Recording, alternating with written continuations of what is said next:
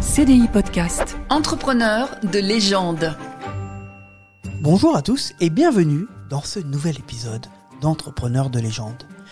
Je suis Michael Icard, journaliste pour CDI Média et j'ai avec moi l'incontournable Sylvain Bersinger, économiste pour le cabinet Asterest. Bonjour euh, Sylvain. Bonjour Michael. Tu vas bien? Ça va et toi? Ouais, ça va, écoute, ça va super. Alors en plus, je sais qu'aujourd'hui on va te faire plaisir car c'est un de tes entrepreneurs préférés. Et c'est normal car c'est un des plus emblématiques. Il combine des facultés d'invention, de science, de bricolage avec cette maîtrise des affaires qui fait que sa réussite est logique. Il est à l'origine de la création du mastodonte économique General Electric. On vous présente l'histoire incontournable de Thomas Edison. Et c'est paradoxal car c'est sûrement un des pionniers du son dont les travaux vous permettent aujourd'hui de nous écouter. Branchez votre phonographe, on y va. CDI Podcast. Entrepreneur de légende. Alors tout commence, Sylvain, en 1847 à Milan, mais pas en Italie. Oui, en effet. Donc euh, Thomas Edison est né en 1847 à Milan, mais Milan, euh, comme tu l'as dit, c'est une petite ville de l'Ohio. Ça n'a rien à voir avec le, le Milan Italie, ou peut-être que le nom vient de Milan Italie, mais en tout cas, il est bien euh, 100% américain. Donc euh, il est né dans une famille, on va dire, euh, classe moyenne de l'époque, euh, plutôt modeste, mais pas, pas pauvre non plus. C'est un garçon qui, est, qui est très précoce intellectuellement, et on peut même dire un peu trop pour son instituteur, puisqu'il est hyperactif, il pose plein de questions, il s'intéresse à tout, et son instituteur n'aime pas trop ça, clairement. Donc il est plus ou moins renvoyé de l'école, et c'est sa mère donc, qui lui fait la classe. Donc il se forme un petit peu à la maison avec sa mère, avec des livres. C'est un, lecteur boulimique qui dira qu'il n'a pas lu des livres de la bibliothèque, mais qu'il a lu toute la bibliothèque euh, de, de sa ville. Et euh, donc très jeune, il, il est très curieux, très bricoleur, très inventif. Et il s'intéresse aux sciences très Il jeune. il s'intéresse aux sciences, à la technique. quoi. Il, il est, il est curieux de tout.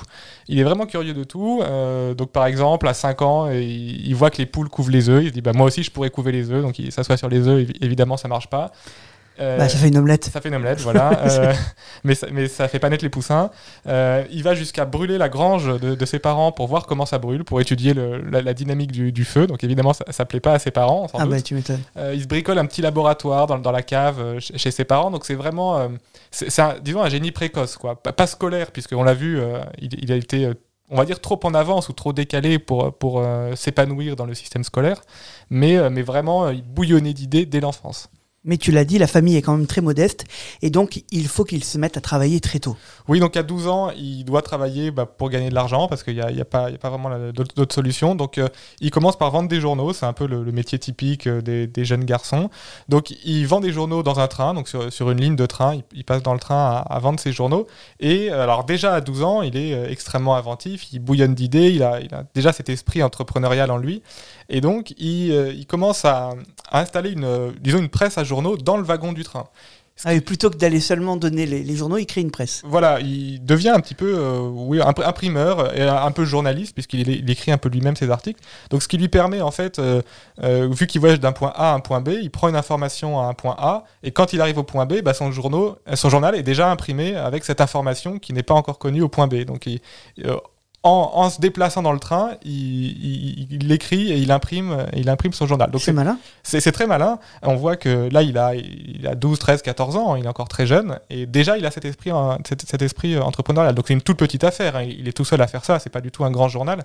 Mais déjà, il commence euh, à, à essayer d'inventer, d'innover, à la fois sur la technique et sur, la, la- disons, la stratégie commerciale aussi.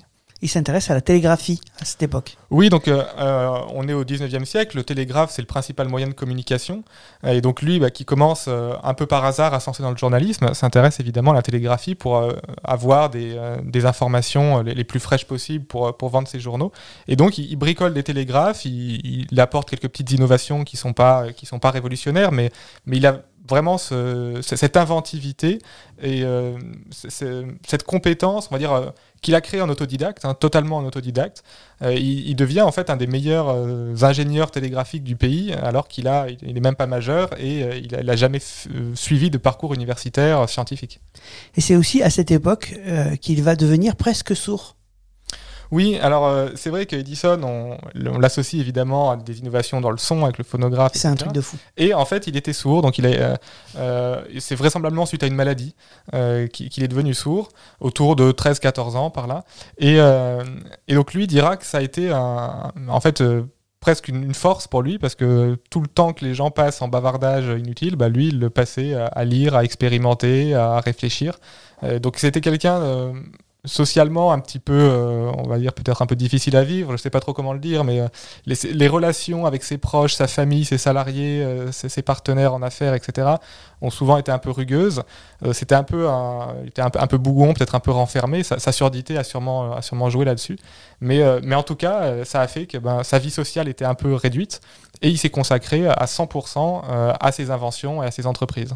Tu m'étonnes, c'est comme s'il avait un casque sur les oreilles tout le temps, quoi. C'est un peu ça. Mais il faut dire que euh, de pratiquer des expériences euh, sur son lieu de travail, à savoir le train, bah, finalement, bah, ça va le faire envoyer.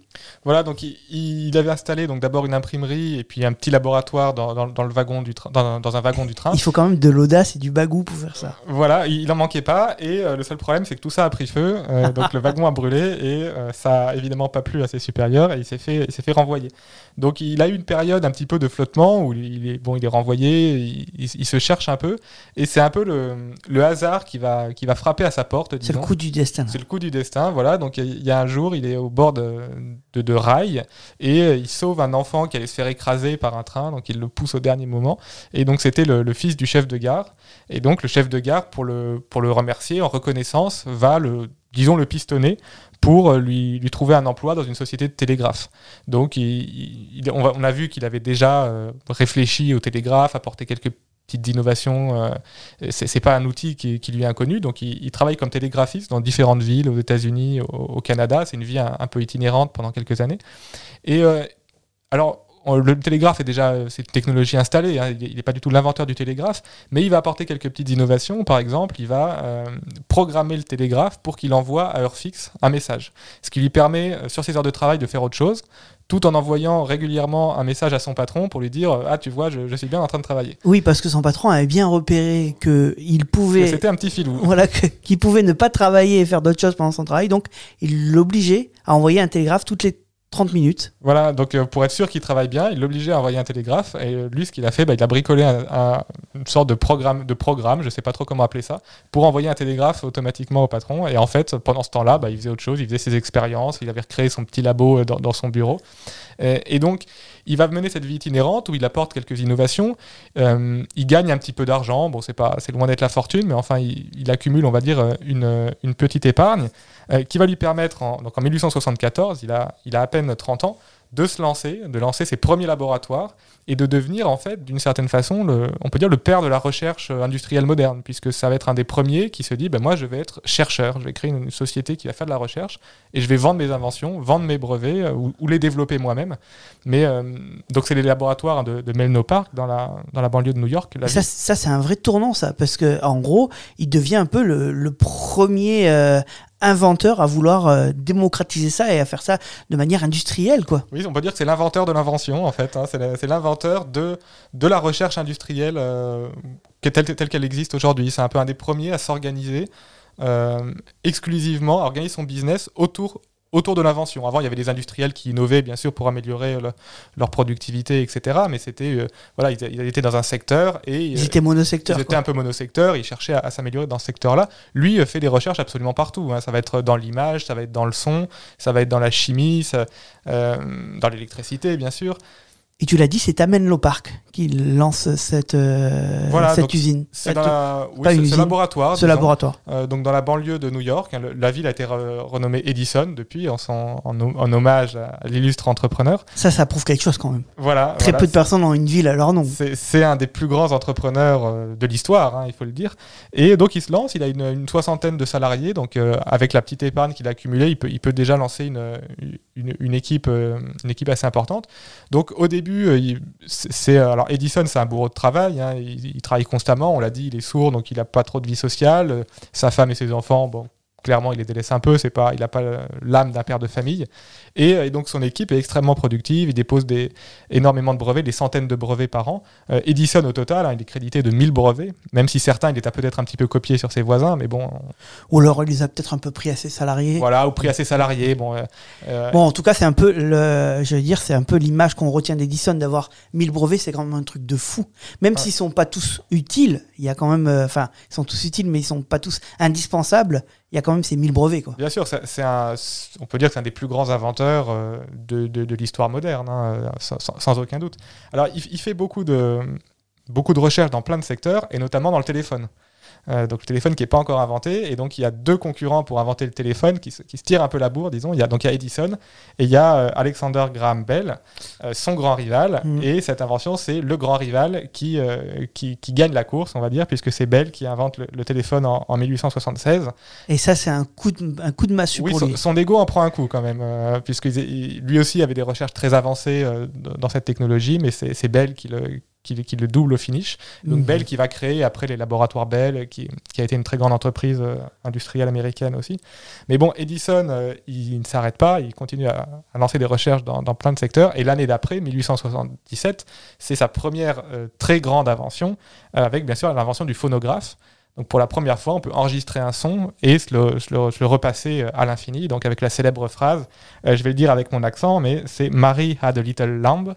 Euh, qui est une comptine pour voilà, Voilà, c'était un, vers d'une comptine. Hein. Donc Marie avait un petit agneau, qui est la première phrase qu'il a, qu'il a enregistrée et la première phrase qu'on a pu réécouter euh, indéfiniment.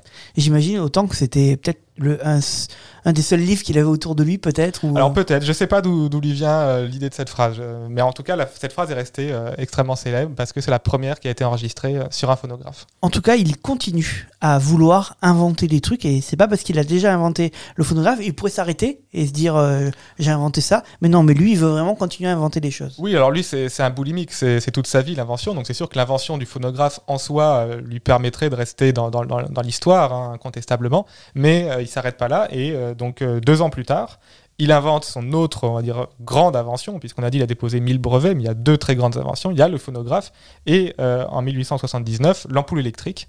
Donc on, a tous des ampoules électriques chez nous partout, et c'est une invention de, Thomas Edison. Oui, parce qu'il faut resituer, à l'époque, les gens s'éclairaient avec du gaz. Oui, du gaz ou de, l'huile. Hein, euh, C'était des, lampes, euh, des, lampes très sommaires avec des, flammes. Hein, et donc, euh, l'ampoule électrique, pas grand monde n'y croyait.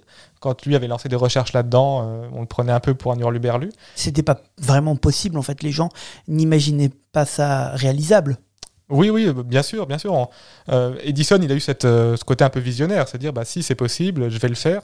Et donc, il a réussi en, 1879. Donc, bien sûr, les premières ampoules euh, n'étaient pas du tout celles qu'on connaît aujourd'hui. Elles chauffaient beaucoup, elles avaient des durées de vie beaucoup plus réduites, etc. Mais enfin, il, invente en 1879 l'ampoule électrique. Donc, à deux ans d'intervalle, il réalise deux inventions absolument, absolument capitales. Et d'ailleurs, il faut dire qu'il avait, il avait commencé un peu à se concentrer à ses recherches sur l'électricité. Et il avait notamment notamment monté un an auparavant euh, sa société. Oui, donc euh, alors il avait déjà une société qui exploitait ses, laboratoires, mais puisqu'il avait euh, mené des recherches dans, l'électricité et qu'il s'orientait un petit peu plus dans cette direction-là, même si on a dit que c'était vraiment un touche-à-tout, donc il avait créé la Edison General Electric Company, qui va devenir petit à petit, suite à des fusions-acquisitions, qui va devenir General Electric, hein, le, géant qu'on connaît, connaît encore aujourd'hui, qui avait racheté un, un bout d'Alstom il y a quelques années, ça avait fait beaucoup de bruit d'ailleurs, donc c'est toujours une des plus grandes entreprises industrielles euh, au monde. Et donc, à partir de cette, euh, société, il va la faire grandir, euh, et, c'est, il va devenir extrêmement riche, un peu à la, façon d'un, Henry Ford, d'ailleurs, qui sera son ami quelques années plus tard.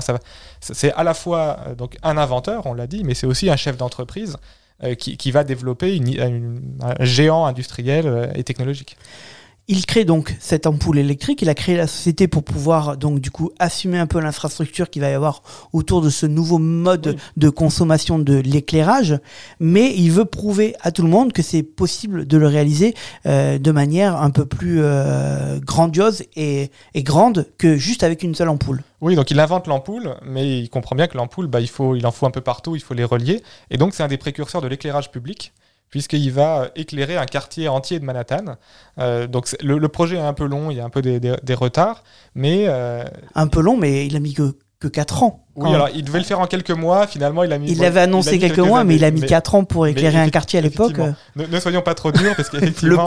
L'invention est, est, très importante. Donc, c'est non seulement il invente l'ampoule, mais il invente aussi en fait l'éclairage urbain tel qu'on le connaît aujourd'hui. Hein, Puisqu'avant, c'était des, lampes au gaz principalement, des lampadaires au gaz dans, dans les rues.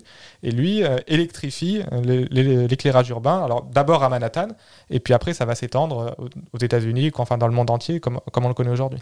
Mais en fait, c'est un problème technique qui va faire que la concurrence va être un peu agressive avec lui. Donc là, c'est un peu technique, mais c'est important de le dire. Il y a une différence de courant. Oui, il y a une différence de courant. Alors, on n'est pas électricien, euh, ni toi ni moi, Michael, donc on va pas s'engluer dans les détails techniques. Mais disons que euh, Edison basait ses, technologies sur le courant euh, continu. donc, il y a une autre forme de courant qui est le courant alternatif, qui, euh, qui en fait est plus, euh, efficace puisqu'il est plus facile à transporter dans des câbles sur, longue distance. Donc la technologie d'Edison, elle implique d'avoir euh, des, générateurs électriques en fait dans beaucoup d'endroits. Donc quand vous voulez éclairer une ville, bah, c'est pas pratique du tout. Et donc la concurrence, notamment George Westinghouse, qui était un autre industriel de l'époque, eux utilisaient le courant alternatif. Euh, et donc Edison, qui était un peu, euh, on va dire, bloqué, qui avait commencé avec le, courant, euh, le courant continu, il, était un petit peu têtu parfois et il ne, voulait pas en démordre et il voulait continuer avec son courant continu. et donc, le, ce qu'il a essayé de faire, en fait, c'est le côté un peu, un peu désagréable, disons, du personnage. Un peu sombre. Un peu sombre, voilà. Il, il, a en fait essayé de décrédibiliser ses concurrents puisque le, le, courant alternatif, donc il il est plus transportable, mais il est aussi plus dangereux, c'est-à-dire qu'on peut plus facilement s'électrocuter avec. Donc euh, il a essayé de, créer le mot Westing Ouzé pour dire électrocuter du nom de son concurrent, pour, dénigrer son concurrent. Euh, il a électrocuté des animaux devant des journalistes pour leur montrer, vous voyez, euh, c'est dangereux, etc. il a dit il faut exécuter les condamnés à mort avec la chaise électrique. Donc il n'a pas inventé la chaise électrique, mais il l'a perfectionné, il en a promu l'usage. Donc c'est un petit peu le père, d'une certaine façon, de la, de la, chaise électrique. Donc il a vraiment, disons plutôt qu'essayer de te dire, ah bah oui, euh, ma technologie n'est pas forcément la meilleure, je vais m'adapter. Il a plutôt essayé de dénigrer euh, la, concurrence plutôt que, plutôt que de s'adapter d'une manière, euh, entre guillemets, qui aurait peut-être été plus intelligente. Pendant ce temps, donc du coup, la, concurrence, elle, elle, évolue. Et lui, au-delà de ce côté sombre, il y a vraiment ce que tu as dit, c'est important. Il y a une sorte d'entêtement qui fait que il ne voit même pas les solutions qui peuvent être à sa portée. Oui, alors son entêtement est d'autant plus euh, on va dire étrange que en fait la, solution il l'avait sous la main. Euh, et donc euh, la solution il l'avait elle a été apportée on va dire sur un plateau par un, ingénieur d'origine croate qui s'appelle Nikola Tesla donc qui a été oublié pendant très longtemps mais qui mais on connaît le nom. Maintenant on connaît le nom puisque Elon Musk a appelé ses voitures électriques Tesla en référence donc à, Nikola Tesla. Donc c'était un, ingénieur d'origine croate qui avait travaillé notamment à Paris et qui, qui était fan d'Edison et qui était venu à New York pour travailler avec Edison. Donc Edison l'avait embauché et, euh, Tesla, donc qui était un ingénieur euh, absolument brillant, euh, lui avait perçu l'intérêt, on va dire, du, du, courant alternatif et l'avait proposé à Edison. Mais Edison s'était entêté et euh, bon, les deux s'étaient séparés, Tesla avait démissionné, et après Tesla est allé travailler euh, pour la concurrence, donc pour euh, notamment George Westinghouse. Et, donc, c'est en ça que son entêtement est un petit peu surprenant. Il y avait, je pense qu'il y avait un côté d'ego, il ne voulait pas admettre qu'il ait pu se tromper, et, donc il a plutôt, voilà, il, il, a dénigré ce qu'on lui apportait, en fait, ce qu'il avait sous le nez. Donc du coup, euh, ce qui fait que la seule solution pour réussir à, survivre dans le monde de l'électricité, ça va être de, faire une fusion avec un de ses concurrents. Oui, voilà. Donc euh, sa société, euh, bon, qui, était très profitable, mais qui commençait à perdre, à, perdre des parts de marché face à la concurrence, il va être contraint de fusionner avec. Donc il y a une fusion avec plusieurs concurrents, qui va être renommée donc la société General Electric, donc le, nom, le nom qu'on lui connaît aujourd'hui. Lui, il va continuer, il va faire une sorte de, reconversion euh, dans d'autres euh, domaines. Oui, alors on a dit que c'est un touche-à-tout, donc euh, là, on va dire c'est à la fin du 19e siècle, il était très présent sur l'électricité. Après, il va s'essayer avec différents, avec un succès différent, on va dire, à la chimie. Il va s'essayer aux mines, essayer d'inventer des nouvelles techniques d'extraction. ça va pas forcément très très bien marcher. et il va s'essayer notamment au cinéma. donc c'est l'inventeur du kinétoscope. Mais euh, là encore, un petit peu comme avec le- ces histoires de courant, en fait, il n'avait pas forcément la bonne idée et il s'est entêté. C'est-à-dire que son, son kinétoscope, donc l'invention du, on va dire, du cinéma par Edison, c'est en fait une, une boîte. Un kinétoscope, c'est comme une sorte de, de- un distributeur, on pourrait dire, une machine à café, dans laquelle il y a une petite fente et on regarde ce- son film par la fente. Mais c'est que pour une personne. Voilà, en fait, c'est que pour une personne parce que lui se disait, mais si je fais une machine pour une personne, je fais payer chaque personne. Si je fais sur un grand écran, euh, eh ben, plein de gens pourront venir voir et comment je vais faire comment je vais facturer le- au client. Il n'y avait pas pensé en fait au concept de la salle de cinéma, qui est une invention française. hein. C'est Charles Pathé, Léon Gaumont euh, qui, qui ont inventé ce concept-là. Et donc lui, disons, il a enfermé le cinéma dans une petite boîte, ce qui fait que ça n'a pas très bien marché. Et quand d'autres, notamment les Français, euh, au début du XXe siècle, ont inventé le cinéma moderne tel qu'on le connaît, hein, sur grand écran, là, une technologie qui a été inventée par les frères Lumière et développée notamment par, par Charles Pathé, euh, et que cette technologie-là, d'autres aux États-Unis ont commencé à, à- à l'adopter, bah, lui s'est entêté, un peu comme, avec, euh, comme on a dit sur, sur le courant alternatif et continu, et il a créé un grand trust, puisque c'était un industriel euh, très, très, très puissant euh, du côté de New York. Il a créé un grand trust pour essayer d'évincer euh, la concurrence. Donc, euh, encore une fois, il n'a pas essayé de se dire Ah bah oui, mon invention, c'est pas la bonne, je vais m'adapter. Il s'est dit euh, Moi, je suis le meilleur, je vais. taper sur la concurrence tant que je peux euh, pour, pour essayer de l'écraser. Et évidemment, ça n'a pas marché. Et c'est une des raisons d'ailleurs du départ du centre du cinéma américain, du- du- on va dire du centre de gravité du cinéma américain de New York vers Hollywood. Puisque à New York, Edison était très puissant et il pouvait euh, embêter ses concurrents. En Californie, il avait beaucoup moins de poids, de, réseau, on va dire. Et donc, euh, beaucoup de cinéastes sont partis en Californie, entre autres, il y a plusieurs raisons, mais entre autres, pour fuir, on va dire, la, vindicte d'Edison qui essayait de, les empêcher de, se développer. Si vous êtes intéressé hein, par le monde du cinéma, je vous invite à déjà aller écouter euh, notre épisode qu'on a fait sur euh, euh, Charles Gaumont et, Louis Pathé. Et dans quelques épisodes, je vous promets qu'on aura un autre épisode encore consacré euh, au cinéma. En tout cas, on va reparler maintenant encore de Edison. Edison, il n'a pas continué à inventer euh, des choses, mais il avait quand même des, des visions un peu futuristes, même si elles n'ont pas marché, notamment au sujet de la voiture. Oui, alors euh, Edison, on l'a dit, c'est c'est un entrepreneur, un inventeur qui a beaucoup travaillé sur l'électricité. Et lui, la voiture, il la voyait électrique. Donc il a, euh, il a commencé, euh, quoi, il, a, il a eu à un moment euh, l'idée de faire des batteries pour, euh, pour, pour faire des voitures électriques. Lui voyait la voiture électrique. Il voyait la voiture électrique et son, son ami euh, Henry Ford, lui évidemment, la voyait à essence. Et euh, l'histoire a montré que c'est Henry Ford qui a eu raison, en tout cas jusqu'à maintenant, puisque depuis quelques années, on voit que la voiture électrique commence à, prendre, prendre son essor. Mais en tout cas, Edison, il y a un peu plus de 100 ans, avait déjà. euh, c'était un peu le Elon Musk de l'époque, si vous voulez, euh, qui, qui voyait le, futur de la voiture euh, dans l'électricité. Donc il reste actif jusqu'à la fin de sa vie en 1931. Oui, donc il, il décède en 1931. Donc jusqu'à la fin de sa vie, il va euh, diriger son entreprise, euh, faire des, quoi, essayer de faire des inventions. Euh, cela dit, il va, il va plus faire d'inventions révolutionnaires comme ça a pu être le cas avec l'ampoule électrique, avec le d'invention dans le télégraphe qu'il avait apporté, le magnétophone, etc. On a bien vu aussi que son entêtement avait pris un peu le dessus avec Oui. les années. Oui, son, son- son mauvais caractère l'a peut-être entraîné à, à rester un peu bloqué dans, certaines idées qui n'étaient pas forcément les bonnes. Mais, euh, mais effectivement, il est actif jusqu'à la fin de sa vie, même s'il ne va plus faire d'invention majeure. Et donc, pour, euh, en, clin d'œil à, Edison, lors de sa mort, le président Hoover euh, fera éteindre les, ampoules électriques dans toutes les villes du pays pendant, quelques minutes pour bien marquer. Pour, pour montrer aux gens, voilà, bah, si Edison n'avait pas inventé l'ampoule et, et l'éclairage urbain, voilà ce que serait votre, votre vie. Donc il y a, il y a ce petit clin d'œil euh, au moment de son décès, euh, comme un, comme un coup de chapeau à, à l'inventeur. On peut dire que Thomas Edison a complètement révolutionné son époque et même maintenant, plus de 100 ans après, certaines de ses inventions restent au cœur de nos usages. Et il mérite, bien sûr, le fait d'avoir une ville à son nom. Merci Sylvain. Merci Mickaël. On se retrouve dans 15 jours ensemble sur CDI Podcast pour un nouveau portrait. Et si on a envie de te lire, c'est possible grâce à ta série de livres Entrepreneurs de légende. À bientôt. CDI Podcast. Entrepreneur de légende.